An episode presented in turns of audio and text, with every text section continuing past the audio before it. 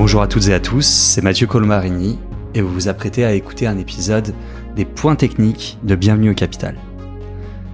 Alors, les points techniques de Bienvenue au Capital ont été lancés avec une ambition simple. Comprendre l'aspect technique du métier d'investisseur en private equity en rencontrant les meilleurs experts de l'écosystème. Avec ces épisodes, mon objectif, c'est de nous proposer une sorte de coaching personnalisé avec les meilleurs experts sur quatre grands thèmes clés.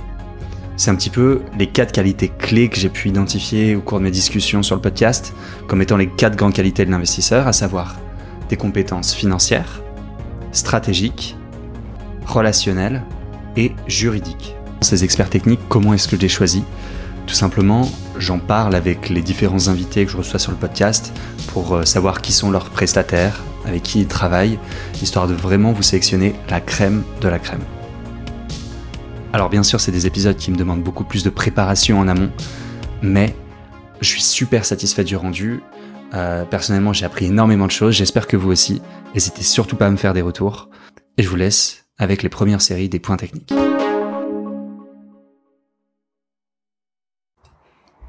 L'humain, l'humain, l'humain. C'est la réponse invariable que me font les gérants de fonds d'investissement que je rencontre dans Bienvenue au Capital lorsque je les interroge sur les facteurs critiques de la réussite d'un investissement. Là où toutes les dimensions d'un deal sont abondamment documentées par des kilos d'analyses produites par des conseils, que ce soit en conseil stratégique, en conseil financier, le sentiment perdure que la dimension humaine est avant tout une affaire de perception, de, de feeling. Pourtant, des outils existent, issus des progrès de la psychologie et des recherches effectuées dans des univers critiques tels que l'armée par exemple, pour rationaliser l'évaluation du management et mettre en place les actions qui permettent de le renforcer. À l'heure de l'ESG, où l'aspect environnemental, sociétal, mais également de gouvernance est de plus en plus mis en avant dans les entreprises, comment créer une bonne gouvernance, un board efficace? C'est une des nombreuses questions auxquelles a répondu pour nous Damien Leblon, fondateur de Scope Exec. Avec Scope Exec, il rencontre plus de 2500 cadres dirigeants par an, plus d'une cinquantaine de due diligence opérationnels. Son métier, c'est justement d'analyser les caractères des individus, des groupes, pour mettre en place des systèmes efficaces. Avec Damien, nous avons abordé des thèmes qui, moi, m'ont passionné. Par exemple, comment inspirer confiance à un dirigeant Quelle est la différence entre être orienté chiffres et être orienté résultat Comment, lors d'une panne de croissance, faire le bon diagnostic Et enfin, quels sont les patterns communs aux bons dirigeants Avec une approche scientifique et systémique, Scope Exec permet aux fonds d'investissement, lors des phases de due diligence avant le deal, de rationaliser et de formaliser avec une évaluation fine les ressources humaines des entreprises. Je vous en dis pas plus et je laisse place à ma discussion avec Damien Leblon, associé fondateur de Scope Exec. Hello Damien. Bonjour Mathieu. Euh, sur chaque épisode plus classique de Bienvenue au Capital, on aborde les sujets d'ESG. Et donc aujourd'hui, je voulais à tout prix aborder avec toi euh, le G de l'ESG, donc la gouvernance, qui est le sujet sur lequel vous avez le plus d'impact avec Scopedzec. Et donc, si ça te va, est-ce que tu peux nous parler de ça aujourd'hui? On va en parler un petit peu si tu veux. Je vais essayer en tous les cas.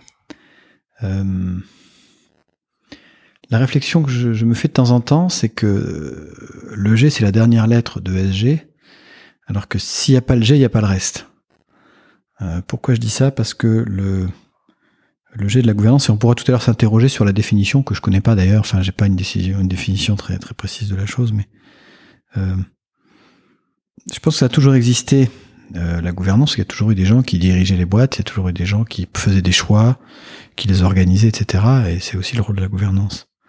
Euh, nous, on est arrivé à la gouvernance, non pas par hasard, mais, mais, mais par, par une suite assez logique, et, en accompagnant des investisseurs. Et une fois qu'on avait euh, fait des due deal RH, une fois qu'on avait avec eux recruté, euh, avec eux le dirigeant, recruté une ou deux personnes dans le CODIR, s'est posé la question à plusieurs reprises de soit créer un organe de gouvernance qui était prévu dans les statuts, soit le renforcer, soit l'évaluer, euh, soit recruter des gens pour en faire partie. Enfin bref, euh, c'est poser la question de la gouvernance effectivement.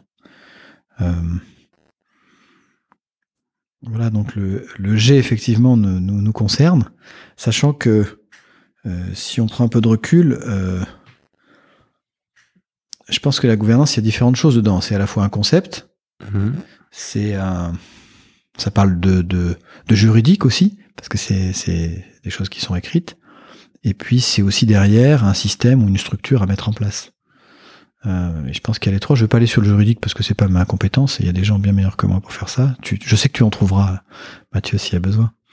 Euh, sur l'aspect concept, c'est important de revenir dessus parce que je pense que c'est là où, où la gouvernance a un peu évolué par rapport à avant. D'accord. Euh, et j'ai le sentiment qu'aujourd'hui, euh, dans le concept de gouvernance, il y a les instances qui vont donc euh, gouverner, donc diriger l'entreprise, qui vont décider de certaines choses, de Mhm. la stratégie en particulier.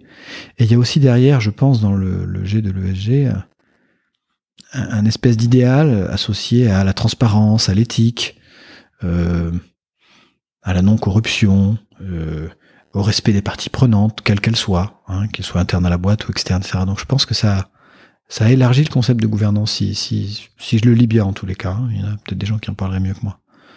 Euh, en tous les cas, ce qu'on voit, moi, c'est ce que j'ai pu percevoir à travers notre expérience, euh, c'est que les entreprises qui avaient une gouvernance solide Mhm. ont plutôt mieux passé euh, la crise récente que celles qui avaient une gouvernance pas très solide. Et quand on regarde effectivement quelques études qui ont été faites à droite ou à gauche, ça montre qu'une bonne gouvernance aide à passer des, des, des moments plus faciles quand c'est difficile, quoi, hein, et à saisir plus facilement les opportunités. D'accord, parce que dans, dans gouvernance, Ouais. Euh, ju- juste avant qu'on enregistre, tu m'expliquais, je crois tu as plusieurs strates, c'est bien ça. En fait, le c'est là où je suis pas sûr de ma définition, mais c'est pas grave. Ce que j'entends par gouvernance, moi, je, moi, je, je mettrais vraiment deux, une structure à deux niveaux, mais qui sont liées. hein. Mhm. Donc, euh, j'ai en tête quand je parle de gouvernance, euh, un board, un conseil de surveillance, peu importe le, le nom. hein. Euh, et puis, je pense que le, le, le dirigeant doit en faire partie, bien sûr, et, et le codir y participe pour par, pour partie au moins Mhm. à cet aspect gouvernance. Euh, et euh, ouais, c'est ça les niveaux, c'est ça les niveaux que j'avais en tête quand on en parlait tout à l'heure. Avec la question qui se pose toujours de euh, qui je mets dans ce board. J'appelle ça un board, peu importe le, le terme, hein, mais, mais qui on met à l'intérieur. Donc, on parle souvent d'administrateurs indépendants. La pratique, nous, on est encore une fois beaucoup sur des PME, sur du small et du mid cap, hein, donc euh, c'est pas des groupes du CAC 40. La pratique, pendant longtemps, a été plutôt de de faire ça euh, par réseau, par des gens qu'on connaissait, par des gens qui avaient déjà investi, des entrepreneurs avec qui on avait déjà travaillé, etc., euh, qui pour partie répondent aux besoins et pour partie non. Euh, et nous, ce qu'on constate, c'est dans les, les fonds qu'on accompagne, les entreprises qu'on accompagne sur ces sujets, c'est que c'est vraiment intéressant et ça a vraiment beaucoup de valeur de se poser ensemble Mhm. pour essayer de, de comprendre ce qui, ce qui existe déjà dans l'entreprise, euh, toutes les compétences disponibles en interne euh, et toutes les compétences qui ne sont pas disponibles en interne et qui pourraient être apportées par un administrateur indépendant. Ça peut être une, une compétence, euh, je sais pas moi, en digitalisation. On l'a fait récemment pour pour une, une belle ETI où on est allé chercher chercher quelqu'un pardon qui était expert du digital et du textile. C'est assez notre précis, brief, c'était assez précis. Et l'international en plus, c'était la cerise sur le gâteau. Magnifique. Euh, et donc, je pense qu'il y a un point important qu'on en voit à chaque fois, c'est vraiment s'interroger par rapport au projet, par rapport aux forces en présence, par rapport aux gens qu'on a autour de la table déjà. Mhm. Qu'est-ce qu'il faut rajouter? De quoi on a besoin en plus? Que ce soit une expertise technique, que ce soit euh, euh, une capacité à avoir une vision stratégique, euh, que ce soit une, une, une contribution à la diversité aussi. Parfois, on a des, des boards qui sont pas très divers, ou même des comités de direction, et, il y a plein d'études qui montrent que la diversité aide, diversité de genre, mais pas uniquement. Ça peut être une diversité euh, géographique, ça peut être, enfin, il y a plein de formes de diversité, bien sûr. Euh, bref, je pense que pour euh, pour faire court une histoire qui pourrait être très longue, euh, je pense que c'est Mhm. vraiment important de, de ramener ça, non pas simplement à euh, il va défendre mes intérêts, c'est un administrateur indépendant qui me représente. Euh, je pense que les bons choix, c'est quel est le projet de l'entreprise, quelle est notre thèse d'investissement et, et de quoi on a besoin en plus des autres.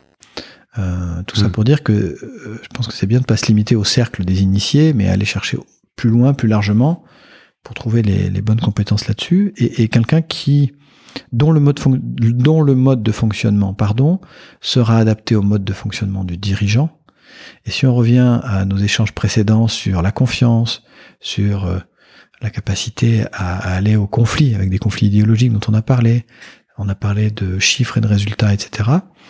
Euh, pour ceux qui ont raté les épisodes, c'est les précédents. euh, je fais de la pub pour Mathieu. Euh, c'est gentil, merci. Et donc, euh, tout ça pour parler du mode de fonctionnement. Et je pense que c'est vraiment important aussi de se questionner là-dessus. Mm. Euh, parce que un conseil, c'est quelque chose qui se réunit pas très souvent, quelques fois par an. alors, on peut faire une hotline, on peut se parler souvent au téléphone, etc. Mais néanmoins, euh, je pense que ça prend d'autant plus de sens d'être vraiment en confiance avec la personne, de pouvoir se livrer, de pouvoir échanger. D'accord. Euh, et donc je pense que c'est des choses auxquelles on est attentif nous quand on fait ce type de recrutement. C'est donc à la fois qu'est-ce qu'il doit apporter et aussi quel est son mode de fonctionnement et comment il va fonctionner avec les autres. Donc euh, encore une fois, c'est à la fois l'individu et à la fois l'individu à l'intérieur du système. Exactement. Et encore une fois, c'est quelque chose de complexe, quoi. C'est quelque chose de complexe et on et donc c'est important de se poser pour prendre le temps de ça. Hein. Hmm. Et puis je pense que par nature, un administrateur indépendant, c'est entre guillemets un CDD. C'est-à-dire que bah, il est là pour une phase donnée de la vie de l'entreprise. Et on a peut-être aujourd'hui besoin de quelqu'un euh, qui est expert de la digitalisation de l'international. Peut-être que demain, on aura euh, franchi cette étape et on aura plus besoin de quelqu'un qui a fait des build-up euh, et qui connaît le marché brésilien. J'en sais rien. Mmh. Enfin, vous voyez.